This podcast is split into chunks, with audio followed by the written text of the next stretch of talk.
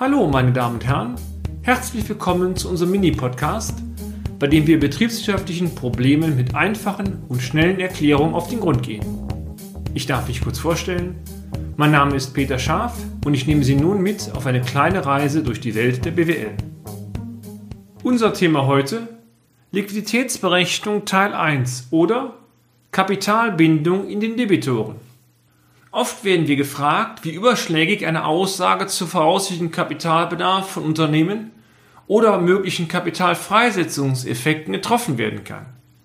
Diese Frage soll in diesem und zwei weiteren Blogs beantwortet werden. Die Debitoren, das heißt Forderungen aus Lieferung und Leistungen, stellen bei vielen Unternehmen neben den Vorräten den größten Liquiditätskiller innerhalb des Umlaufvermögens dar. Zudem wird oft gedacht, dass die Debitoren nur ein temporäres Phänomen sind, da die Rechnungen ja am Ende des Zahlungszieles bezahlt werden. Betriebswirtschaftlich ist diese Aussage in aller Regel zu negieren, denn wenn die alten Rechnungen bezahlt werden, hat das Unternehmen in aller Regel in der Zwischenzeit bereits weitere neue Rechnungen gestellt. Das Kapital ist damit dauerhaft gebunden und kann eigentlich erst bei Liquidierung des Unternehmens freigesetzt werden. Selbstverständlich gibt es Ausnahmen, beispielsweise dann, wenn für wenige Tage ein außerordentlich hoher Debitorenbestand besteht. Wenden wir uns im Folgenden einmal dem Normalfall zu. Betriebswirtschaftliche Basis der folgenden Überlegung ist die Debitorenlaufzeit. Diese wichtige Kennzahl sagt aus, nach wie vielen Tagen durchschnittlich mit einem Geldeingang aus den gestellten Ausgangsrechnungen zu rechnen ist.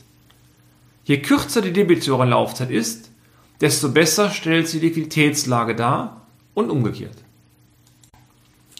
Aufbauend auf dieser Debitorenlaufzeit kann eine rechnerische Kapitalbindung pro Tag ermittelt werden. Mathematisch ist dies der Quotient aus dem Debitorenvolumen durch Debitorenlaufzeit. Dieser Quotient sagt aus, dass eine Verkürzung der Debitorenlaufzeit um einen Tag in Zukunft im Unternehmen einen Liquiditätszufluss in Höhe des ermittelten Betrages möglich machen müsste.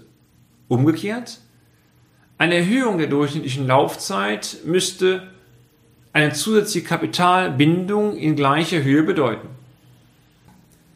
Wenn dieser Quotient ermittelt wurde, kann sehr einfach überschlägig abgeleitet werden, was durch eine Verkürzung oder Verlängerung der Laufzeit um einen Tag oder mehr an Liquidität gewonnen oder verloren geht.